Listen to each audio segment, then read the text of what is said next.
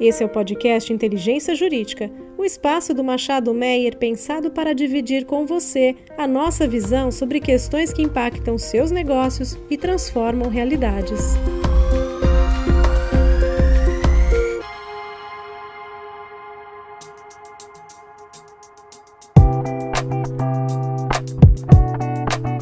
Saudações a todos. Esse é mais um episódio da série Transição Energética do Machado Meira Advogados. E neste episódio nós temos a satisfação de contar com a participação da Silvia Wada, diretora de Estratégia e Desenvolvimento de Negócios da ISA CETEP, economista e uma profissional de mão cheia no setor de energia elétrica. É, Para esse episódio, conto também com a participação da minha sócia Laura Souza. Como vai, Laura? Olá, Ana, obrigada. Olá, Silvia. Aproveitando então para cumprimentar a nossa convidada, Silvia, é um prazer ter você com a gente hoje aqui. Olá, Ana Karina, Laura, é um prazer estar aqui com vocês.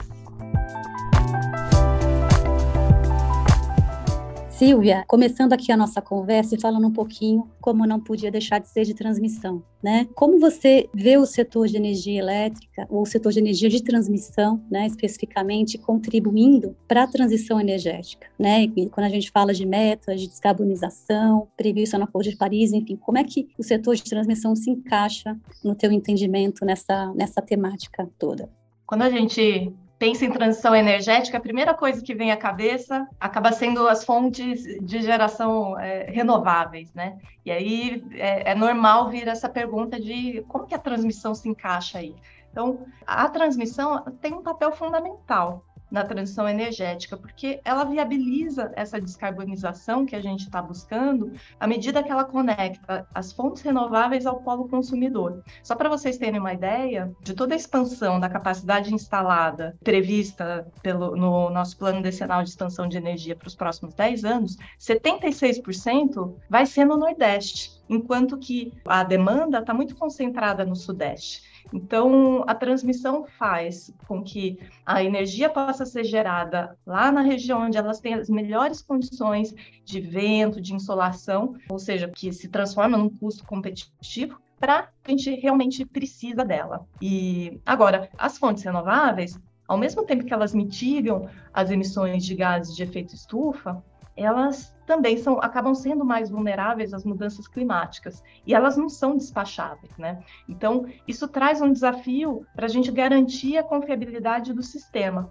E aí, de novo, a transmissão tem um papel importante, porque à medida que a gente faz mais interligações e constrói um sistema uh, bastante interligado, a gente faz com que o sistema aproveite a complementaridade de diferentes fontes, regiões geográficas e empreendimentos e fazendo um aproveitamento desse país de dimensão continental com diversas características que a gente tem, né? Então, a diversificação acaba trazendo mais confiabilidade e flexibilidade para o sistema também. Então, fazendo com que o uso dos recursos de todo esse sistema interligado seja otimizado. Excelente, Silvia. E ainda no tema da transição energética, né, a gente vê a bandeira da inovação tecnológica como sendo um, um expoente e vindo proporcionar ou dar maior flexibilidade é, operativa ao sistema interligado, que é um dos objetivos da agenda energética do Brasil hoje, né? Inclusive o próprio alívio da transmissão e otimização dos recursos de transmissão. E como você vê o setor de transmissão sendo um aliado para essa agenda? É, realmente, flexibilidade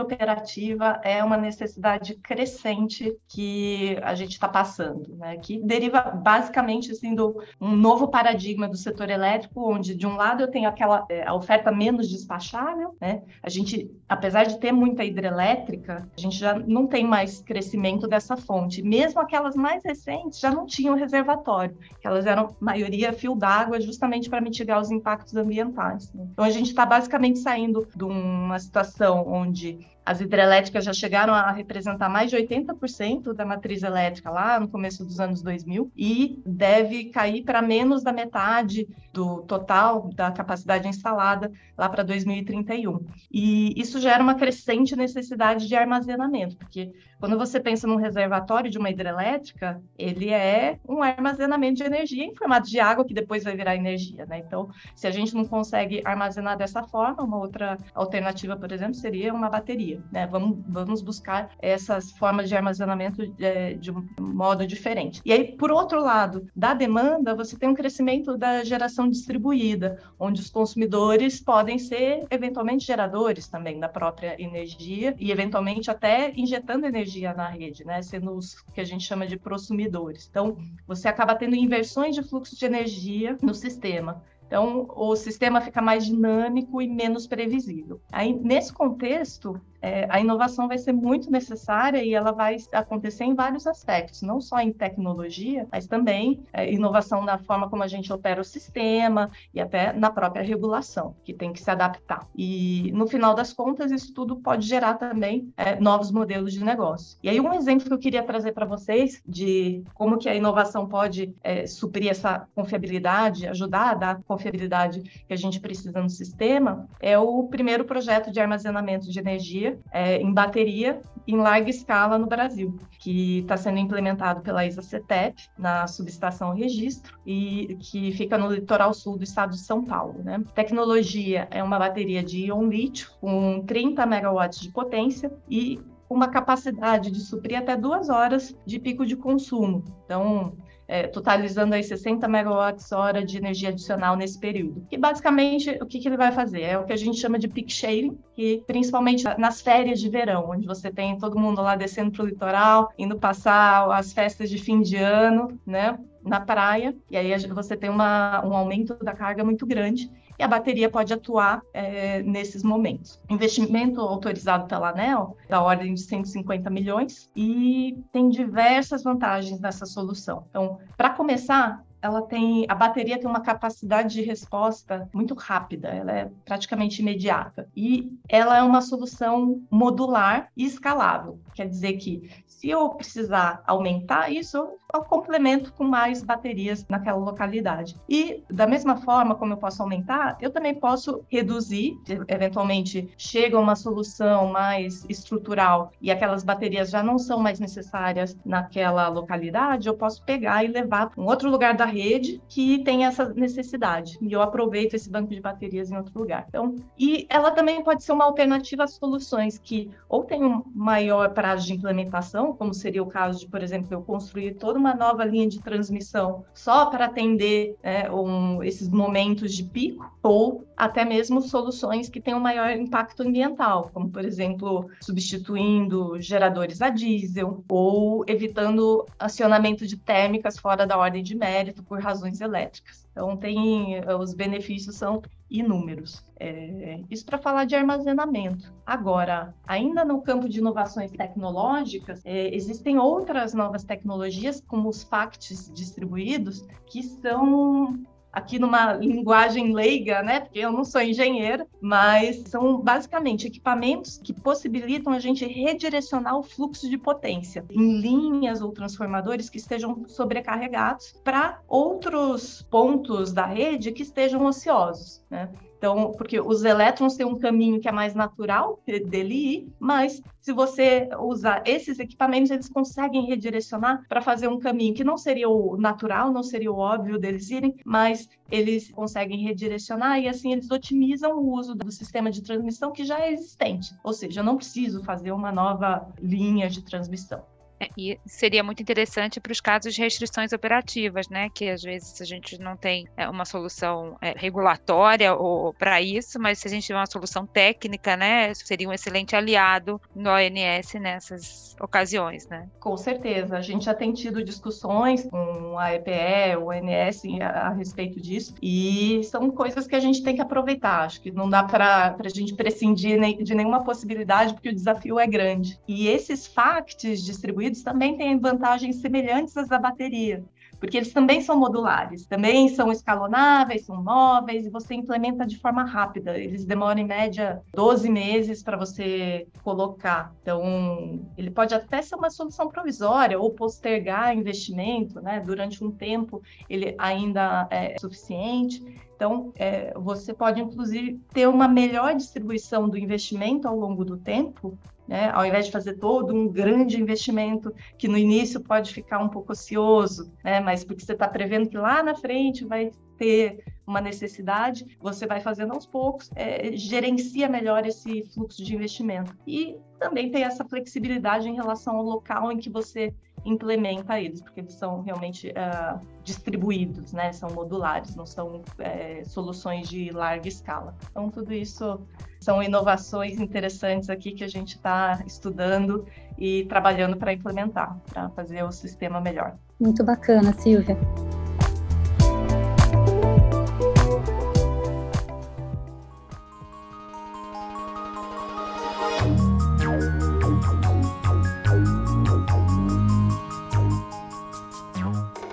E tentando talvez explorar um pouquinho mais de você, né? Quando a gente pensa no futuro, né, do setor de transmissão, quando a gente pensa daqui a talvez 8, 10, 15 anos, para onde você vê, enfim, é, caminhando o setor de transmissão no Brasil, né, em termos de perspectiva, uh, novos negócios, enfim, a gente falou muito de flexibilidade operativa, inovação tecnológica, é, bateria para o consumidor, o caminho é esse mesmo, e talvez mudando um pouquinho também o, o jeito de olhar a coisa, quais os principais desafios, né, ou barreiras que você ainda vê no Brasil de hoje que, que você entende que se destravada certamente traria ali um potencial muito maior de novos negócios ou muito maior de tecnologia ou de eficiência para o setor, ou novos investimentos também? Olha, tem um campo enorme de possibilidades, oportunidades, e à medida que a gente vai modernizando o setor, a gente vai realmente abrindo um leque maior de novos negócios até, né? Mas antes da gente chegar lá, acho que tem que colocar que transmissão, não é porque tem toda essa parte legal, inovadora, né? Que a gente, transmissão vai deixar de ter um papel. Então, transmissão vai continuar desempenhando um papel muito relevante, fundamental nessa integração de fontes renováveis e, de fato, o plano decenal de expansão de energia estima 100 bilhões de investimentos até 2031 tá? em novos empreendimentos. Só em 2023 e 2024, nesses dois anos, está previsto lotes a serem licitados com um investimento de mais de 50 bilhões. Isso é, a serem leiloados. Né? Então, é, tem, por exemplo, os destaques aí desses investimentos tem um bipolo em corrente contínua de quase 1.500 quilômetros de linha de transmissão ligando Maranhão a Goiás e também está em estudo um novo bipolo também para conectar é, Nordeste e Sudeste. Então, isso são soluções realmente estruturantes. Né? Fora isso, existe a necessidade de fazer reforços e melhorias na rede já existente. Né? Então, nessa vertente, o PDE também prevê em torno de 50 bilhões até 2031, no potencial Brasil. Né? Agora, indo para uma pegada mais de o que, que a gente precisa aprimorar além da transmissão convencional. É, armazenamento, a gente está vendo que é um excelente provedor de serviço à rede. Então, é importante que a regulamentação dessa atividade de armazenamento avance logo. Em 2020, a ANEL fez uma tomada de subsídios já sobre armazenamento, mas desde então a gente aguarda a abertura da consulta pública, que até a data desse episódio aqui ainda não aconteceu. E isso é importante para destravar também vários usos, não só para serviços à rede, mas é, tem, bateria tem várias finalidades. Né? Então, a gente espera que, quando isso for regulado, é, a ANEL promova uma neutralidade tecnológica. Te dar um exemplo. Em dezembro de 21, aconteceu o primeiro leilão de reserva de capacidade, só que ele foi restrito às termoelétricas. Se a gente tivesse uma boa especificação técnica do qual que é o requisito é, de potência que é necessário, qual, durante quanto tempo, quais são as características, você poderia ter, eventualmente, as baterias prestando um serviço com até menor impacto ambiental, né? Você, além de você abrir a concorrência para um rol de agentes mais amplo que é sempre benéfico. Além disso, a gente espera que haja uma neutralidade de agente também porque, como eu disse, as baterias podem prestar um rol muito amplo de serviços, tanto à rede quanto a consumidores. Né? Tem diferentes finalidades. Então, desde arbitragem, serviços ancilares, até postergação de investimentos, que a gente já falou também, tem economia na contratação da demanda de ponta. Então,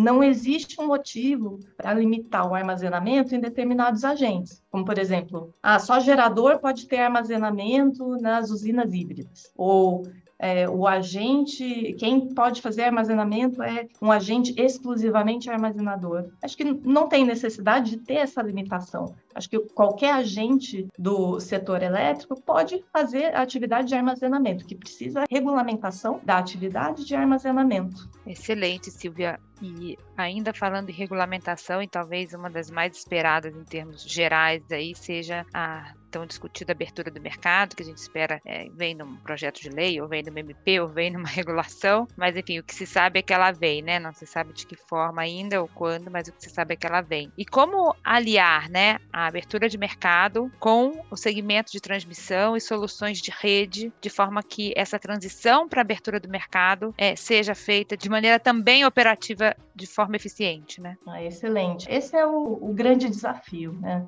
À medida que a gente tem a ampliação do mercado livre, um crescimento da geração distribuída, você está tendo um consumidor menos passivo, que tem mais protagonismo, né, com essa tendência de descentralização. Isso gera um cenário de incerteza quanto à carga líquida futura que a gente vai ter que atender, que o sistema vai ter que atender. Então, consequentemente, a gente precisa cada vez mais de reserva operativa para suprir aí essa, esse cenário de incerteza, que quando a gente olha para o passado, a expansão da geração resultava de um planejamento centralizado, né, que é os leilões, através dos leilões regulados, então era muito mais fácil conciliar a expansão da geração com a expansão da transmissão. Só que hoje, a expansão da geração já é puxada pelo mercado livre, com as fontes renováveis. E as usinas eólicas e solares têm uma implementação muito mais rápida do que todo aquele ciclo de planejamento, estruturação de licitação e construção das linhas de transmissão. Então, esse é um grande desafio para conciliar. Como é que a gente resolve isso? Diversas formas. Então, para começar, a gente precisa otimizar o planejamento e a operação do sistema interligado já refletindo as inovações tecnológicas, algumas que a gente já comentou aqui, então o armazenamento,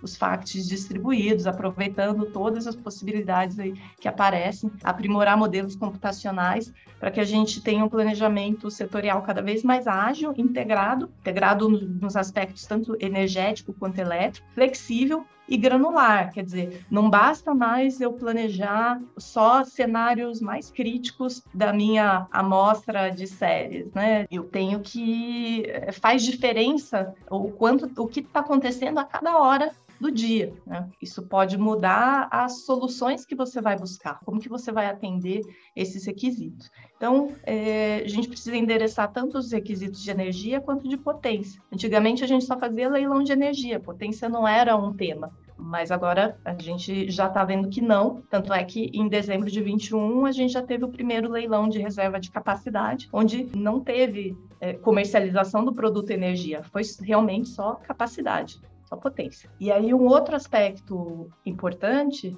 é desenvolver a formação de preços para que tenha uma sinalização econômica mais adequada aos agentes de mercado. Então, com tarifas horárias mais dinâmicas para tentar influenciar e ajustar o comportamento do consumidor de energia, que é o que a gente chama de resposta da demanda. Porque a gente já está fazendo todo um esforço, né, para como que a geração atende, onde eu vou buscar reserva operativa, como que o sistema fica mais flexível, mais ágil, mas a demanda também pode ajudar a fazer essa equação fechar, né? A mensagem que você passa é o preço, né? Então, se você tiver uma sinalização econômica mais adequada, você pode incentivar aí uma racionalização do consumo. E esse é um dos temas que estão aí no projeto de lei, né, o 414, que trata da modernização do setor elétrico, que hoje está na Câmara dos Deputados. Mas essas são medidas assim que têm um potencial de destravar novos modelos de negócio, como comercializadores varejistas, agregadores de carga, além de incentivar essa racionalização do consumo. Não é tão relacionado à transmissão em si, mas no sentido de ajudar a equação da operação do sistema tá adequada, né? a gente dá a confiabilidade no sistema interligado, ele tem tudo a ver.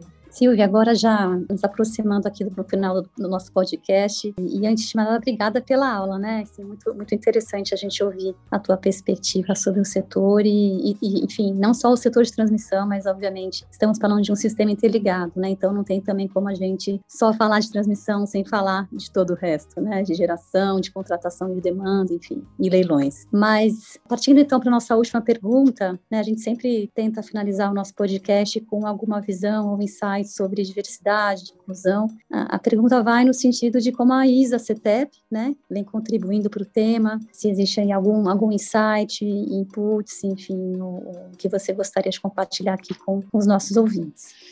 Excelente. Eu começaria dizendo que os homens são minoria na diretoria executiva da ISACETEP. é, nós somos é, 60% da diretoria executiva é composta por mulheres. Então, isso é muito legal, porque a gente está começando pela alta liderança, né? Então, mas não tem muito um caminho muito grande ainda para trilhar. Então, a gente tem um programa chamado Outros Olhares, que trabalha com quatro grupos é, de diversidade, que são gênero, raça, deficiência e LGBTQI+. A gente tem feito, principalmente nos nossos programas de entrada da empresa, como os programas de estágio, trainee, eles são feitos priorizando a diversidade e temos uma série de iniciativas aqui, até é, encabeçada por esses grupos de afinidade que são formados, eles participam ativamente do, do planejamento é, de iniciativas que vão ser feitas, e aí pensando em cada, nas especificidades de cada pilar, como que a gente vai trabalhar, o que, que é a nossa visão de longo prazo. Um outro tema emblemático aqui que eu gosto de falar é que a nossa diretora de operações, que é a Gabriela Desiguet, é uma mulher e ela comanda, está à frente da área que tem o maior contingente de homens, que é a área onde é mais difícil a gente buscar equalizar essa questão de gênero, né?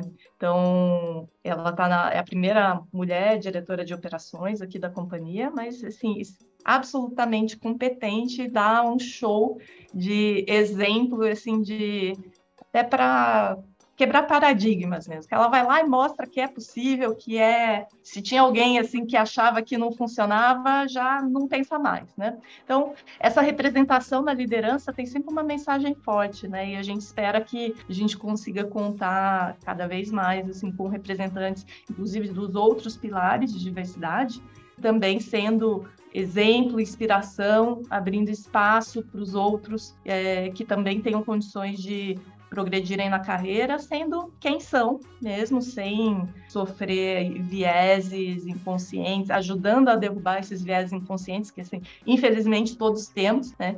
E acaba prejudicando a inclusão das pessoas mais diversas. Mas esse é um caminho que acho que não tem começo, meio, fim, é uma coisa contínua e a gente está bastante engajado aí em fazer a nossa parte para que todos nós, não só os nossos colaboradores se sintam incluídos e acolhidos e aqui dentro da, da ISACETEP, mas você acaba tendo também um impacto até para a sociedade. Então, todos nós saímos seres humanos melhores passando por esse processo de amadurecimento. Muito bacana, parabéns. Aproveito então para estender meus parabéns para a ISACITEP e para a sua diretoria. Certamente aí um diferencial né, de vocês no mercado poder contar ali com um time de tantas mulheres competentes na, na diretoria.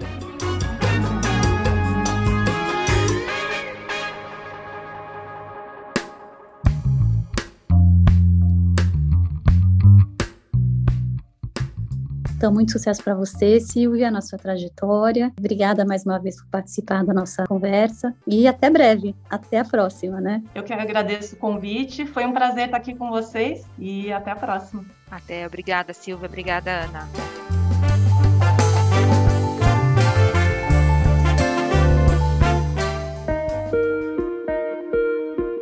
Você ouviu o podcast Inteligência Jurídica o espaço de encontro para dividirmos com você a nossa visão sobre as questões que impactam os seus negócios.